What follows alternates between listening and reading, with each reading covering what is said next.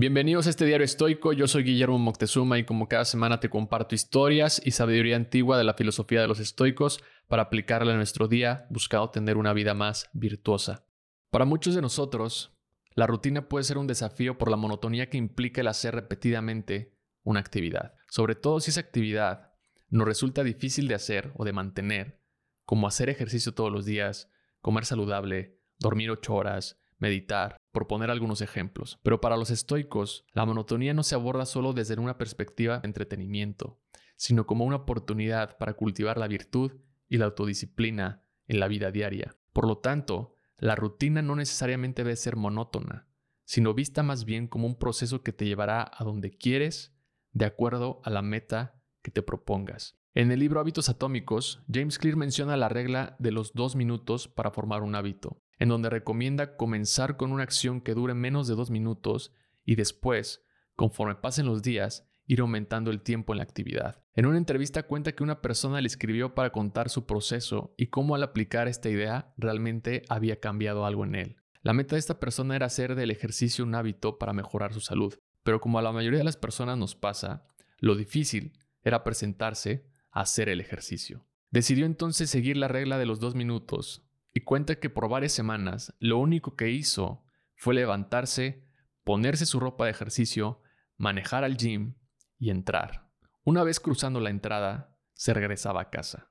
Hasta que un día, su mente aceptó que ese hábito ya era parte de su rutina y la incomodidad fue disminuyendo. Cuenta que un día simplemente en lugar de regresarse a casa, comenzó a correr en la máquina por 15 minutos, hasta que poco a poco el hábito se integró a su vida, dándole ahora un sentido de felicidad y bienestar. Esta regla de los dos minutos es una gran herramienta para alguien que quiera adoptar una rutina o mejorar la que ya tiene integrando nuevos hábitos. ¿Por qué? Porque la mayoría cuando queremos hacer algo nuevo y sobre todo cuando sabemos que nos va a costar trabajo o ya hemos fallado al intentarlo, nos ponemos el obstáculo muy alto. Quiero empezar a meditar y te pones 30 minutos cuando ni siquiera puedes pasar 5 minutos sentado sin hacer nada. Y corres tus primeros 5 kilómetros terminando con mucha fatiga y un dolor que jamás habías experimentado, en lugar de caminar tal vez un kilómetro y correr otro. Por lo tanto, utilizar este método también te va a ayudar a no aburrirte de la rutina, porque al cambiar de la dificultad, conforme vas avanzando, ya no se vuelve tan monótona. En lo personal, una de las cosas que más trabajo me costaba en mi rutina era mantener mi atención en la actividad que estaba realizando. Tengo un grado alto de déficit de atención y lo que me ayudó fue dedicarle 5 minutos completos, sin ninguna interrupción, a la actividad que iba a realizar. Después esos 5 minutos se convirtieron en 15 y luego en una hora. Y aunque a veces sigo fallando, siempre regreso a la misma regla para volver a conectar los cables. James Clear en su libro argumenta que la clave para el cambio y la mejora personal no está en las transformaciones radicales repentinas, sino en la implementación constante de pequeñas mejoras en la vida diaria. Esos son los hábitos atómicos, cambios minúsculos y manejables de forma consistente, algo que sin duda los estoicos estarían de acuerdo porque la idea de que el crecimiento diario, especialmente a través de la reflexión y la adaptación continua, era esencial para superar la inercia y la complacencia. La inercia en este caso se refiere a la tendencia natural del ser humano hacia la pasividad o la rutina automática y la falta de cambio, como cuando te quedas en una condición o situación sin esfuerzo consciente para cambiar, evolucionar o mejorar.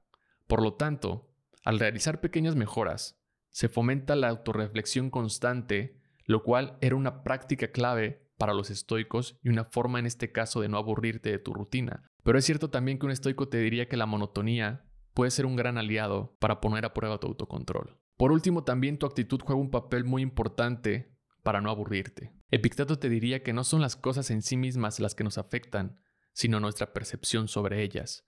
Ante una rutina que puede parecer aburrida, un estoico se esforzará por examinar y modificar su propia perspectiva, recordando que la monotonía está en la interpretación, no en la realidad objetiva. Es decir, en lugar de sentirte aburrido, Trata de ver la situación desde una perspectiva diferente para encontrar significado o valor en tus actividades diarias. Un ejemplo es que en lugar de ver tu rutina de ejercicio como aburrida y monótona, la veas como un ejercicio de autocontrol que te ayudará a cultivar las demás virtudes. En lugar de ver como monótonas y aburridas la rutina donde limpias y ordenas tu casa, la veas como una oportunidad para cultivar tu paciencia y tu gratitud. Porque los estoicos valoran los desafíos como oportunidades de crecimiento, Ante una rutina aburrida, podemos buscar maneras de agregar elementos desafiantes o constructivos, transformando la monotonía en una oportunidad para mejorar nuestro carácter y nuestro bienestar. Recuerda Picteto cuando dice, no busques que las cosas sucedan según tus deseos, más bien desea que ocurran como suceden y serás feliz.